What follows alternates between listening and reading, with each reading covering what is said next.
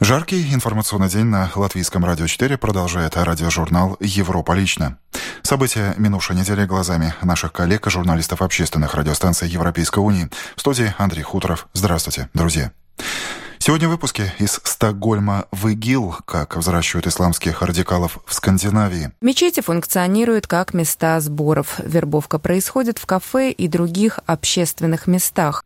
В Чулке надежнее. Процентные ставки в эстонских банках расти не будут. В лучшем случае, в худшем еще больше снизится. То, что мы наблюдаем сейчас в мире и прежде всего в северных странах, так это то, что у многих вкладчиков в банках на данный момент даже негативная процентная ставка а также и загореть и заработать. Пик трудоустройства в Чехии приходится на летние месяцы.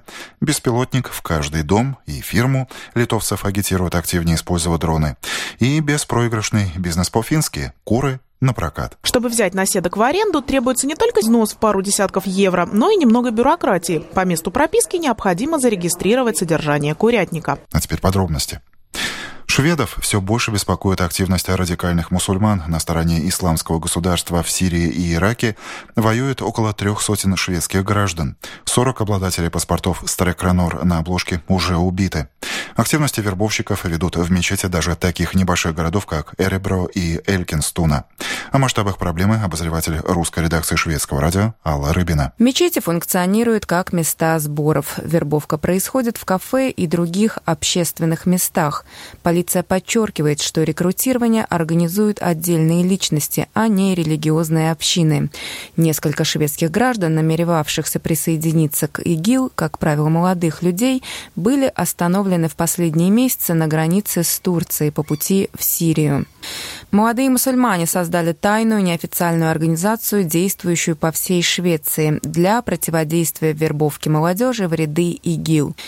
Хамза из города Кальмар и Самира из Векшо – два члена этой тайной сети, которая против исламского государства, терроризма и искажения сути ислама.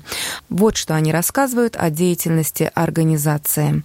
Nej, alltså det är ingenting som jag får betalt för eller liksom någon som har anställt mig eller någonting, utan det är mer att... Моя деятельность — это не работа, которая оплачивается. Это мое собственное волеизъявление. Я не могу молчать, когда вижу, что люди распространяют лживую картину ислама, говорит Самира. Это как если ты слышишь сплетни о себе и на сто процентов уверен, что это неправда, тебя это раздражает, и ты хочешь восстановить справедливость, описывает свои чувства Самира. Сеть состоит из молодых мусульман и распространена по всей Швеции. Задача членов организации – выявлять тех мусульман, которые симпатизируют идеям исламского государства. Как отмечают активисты, их деятельность уже принесла первые результаты. Несколько человек после встречи с членами организации отказались от своих намерений сражаться на стороне ИГИЛ. Как говорит Хамза, их аргументы оказались убедительными, и молодые люди поняли, что кто-то пытается играть на их религиозных чувствах. Исходя из нашего опыта, мы можем различать, кто из потенциальных сторонников ИГИЛ на самом деле убежден в этой экстремистской идеологии, а кто просто хочет быть крутым, говорит Хамза. Векшо, например, организации известно несколько молодых людей, которые очень увлечены идеями исламского государства. Насколько они радикальны, Хамза считает, что они уже экстремальны в своих мыслях, хотя сами этого не осознают и считают свои взгляды правильными. Конечно, действовать во имя исламского государства здесь, в Швеции, не представляется для них невозможным, нелогичным. Их цель – построение исламского халифата там. И поэтому каждый готов ехать в Сирию или Ирак и сражаться на стороне ИГИЛ. Кстати, тема исламского экстремизма перестала быть абстрактной и для нашей полиции безопасности. Ей известно, по меньшей мере, о нескольких гражданах Латвии, которые активно интересовались участием в радикальных группировках исламистов за границей. Они и мы, мы и они. Продолжим тему интеграции сюжетом из Эстонии. Наши северные соседи на этой неделе делают выводы по итогам ежегодного мониторинга эстонского общества. Так, эстонцы уже не столь категоричны в вопросе предоставления гражданства детям неграждан. Да и сами неграждане активно меняют свой статус, проходя натурализацию. А вот политический барьер обе общины так и не смогли преодолеть, подчеркивает журналист актуальной камеры эстонского телевидения Светлана Сорокина.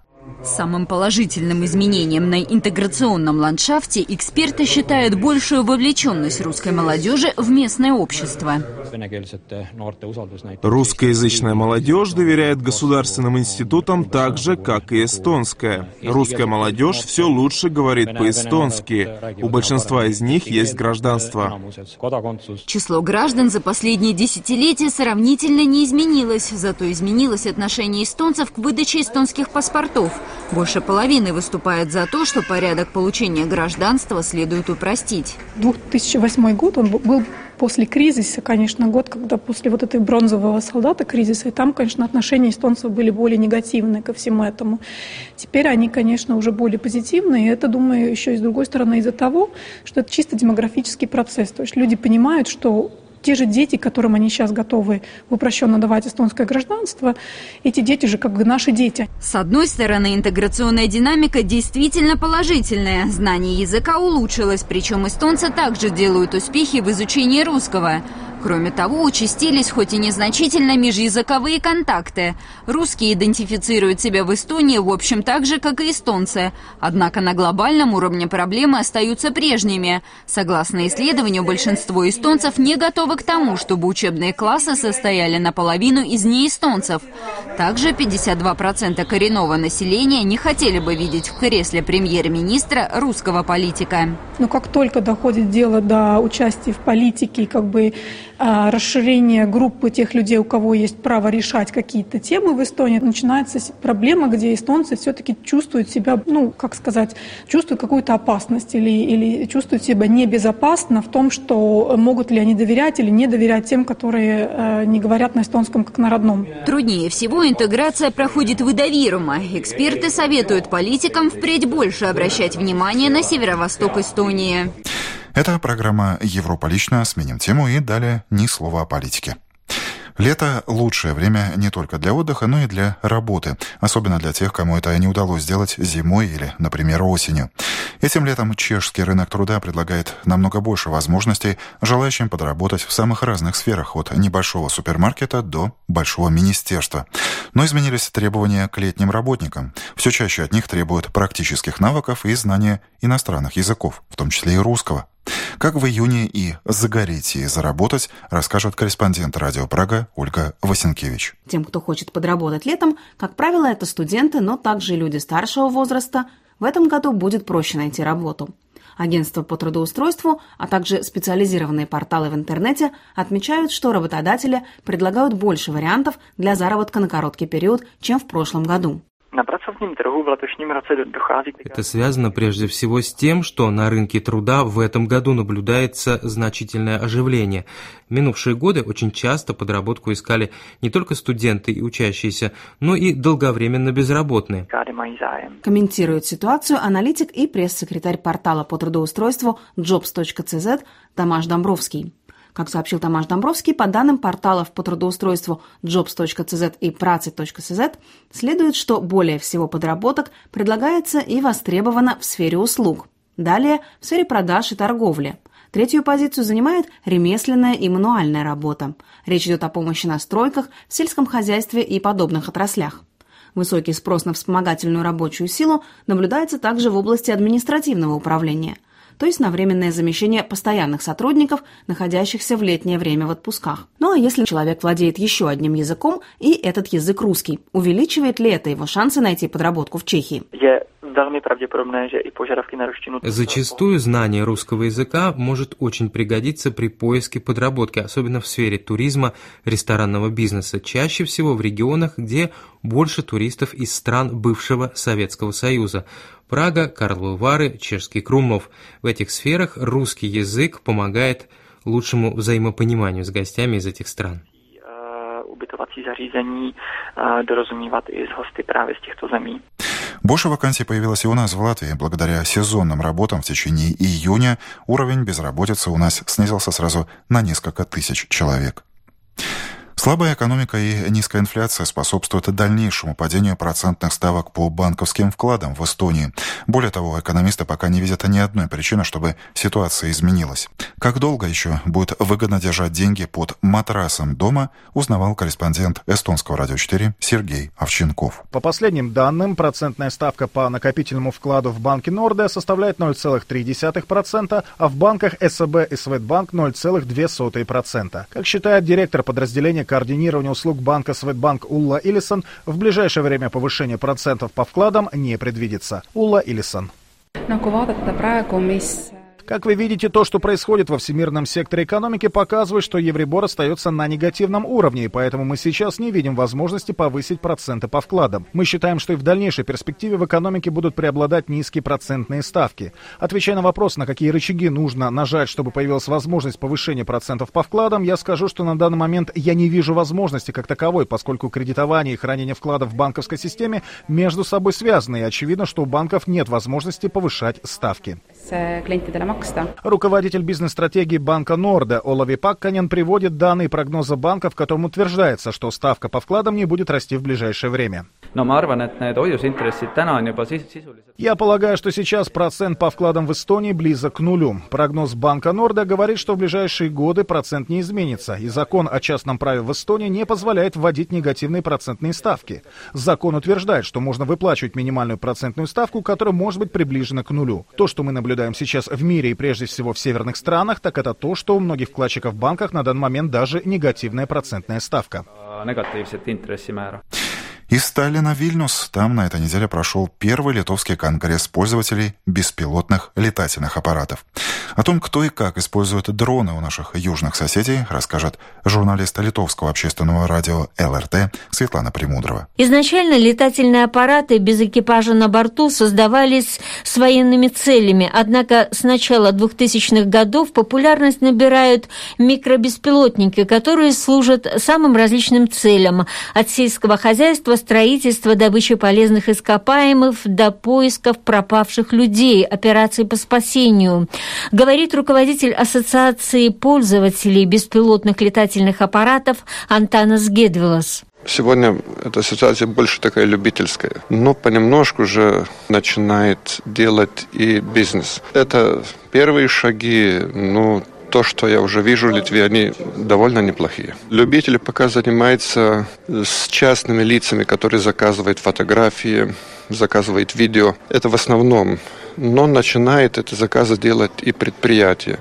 Мы хотим начинать работать и в сельском хозяйстве.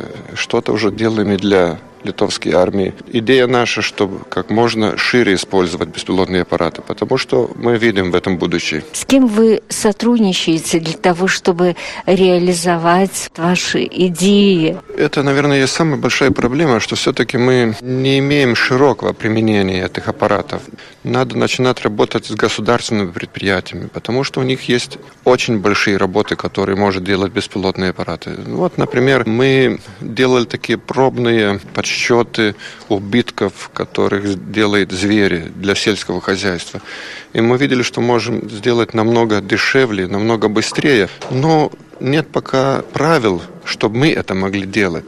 И если государство на это посмотрит по-другому немножко, сделает возможность, чтобы мы могли э, на равных работать с такими комиссиями, которые уже есть, но которых не имеют таких возможностей, я тогда думаю, будет прорыв. Это не только в сельском хозяйстве, это и в проектировании, и во многих других сферах. И под занавес программы о модном увлечении финских горожан. Летом жители Хельсинки и других мегаполисов заводят на своих дачных участках кур, кроликов и даже коз – взятых на прокат. Для горожан это увлечение, для сельчан, как оказалось, очень выгодный бизнес. В этом убедилась корреспондент телерадиокомпании «Юлия» Любовь Шалыгина. Для семьи Лааксо куры – это верный признак наступившего лета. На дворе столичного садоводческого товарищества пеструшки появляются уже второй год подряд. Они хорошие. Им нравится купаться в песке. На них весело смотреть, когда они поднимают пыль, говорит маленький Иллари. Куры очень неприхотливы, они довольствуются малым, продолжает отец семейства Кари Лакса. Странно, что куры довольно тихие, особенно если нет петуха, и мы его в этот раз не брали. Живые птицы во дворе – прекрасный способ провести лето. Летние куры в остальное время живут в Вихте, где их сдает на прокат Марика Аландер. У нас ограниченное количество кур, которых можно сдавать на прокат. Всего несколько десятков. Конечно, спрос больше, чем мы можем предложить, говорит хозяйка птицефермы Марика Аллендер. Поэтому мы тщательно выбираем, кому именно давать птиц. Например, на балкон в высотном доме я бы кур не отдала. Это слишком маленькая территория, и куры не могут вести себя там естественно. Чтобы взять наседок в аренду, требуется не только взнос в пару десятков евро, но и немного бюрократии. По месту прописки необходимо зарегистрировать содержание курятника. Сари Йену и Туя Луянен Лампи обе взяли по три пеструшки на лето. Три – минимальное количество, поскольку куры уживаются в стайке. На месте куриное трио ожидает собственный двор с курятником. В прошлом году курицы принесли семье около 100 яиц. С наступлением осени птицы вернутся в Вихте. Однако в следующем году они могут вновь появиться во дворе садоводческого хозяйства. И на этом у меня все. В этом выпуске радиожурнала «Европа лично» прозвучали сюжеты коллег с радио «Прага», финской телерадиокомпании «Юля», литовского общественного радио «ЛРТ», актуальной камеры эстонского телевидения и русской редакции «Радио Швеция». Четверть часа в студии на Домской площади провел Андрей Хуторов. Всего вам доброго.